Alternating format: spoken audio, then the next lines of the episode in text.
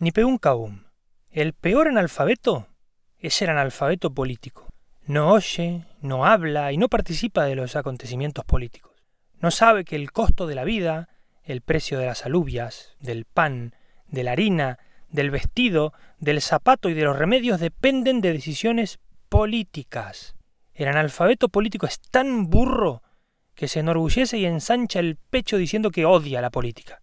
No sabe que de su ignorancia política nace la prostituta, el menor abandonado y el político corrupto, mequetrefe y lacayo de las empresas nacionales y multinacionales.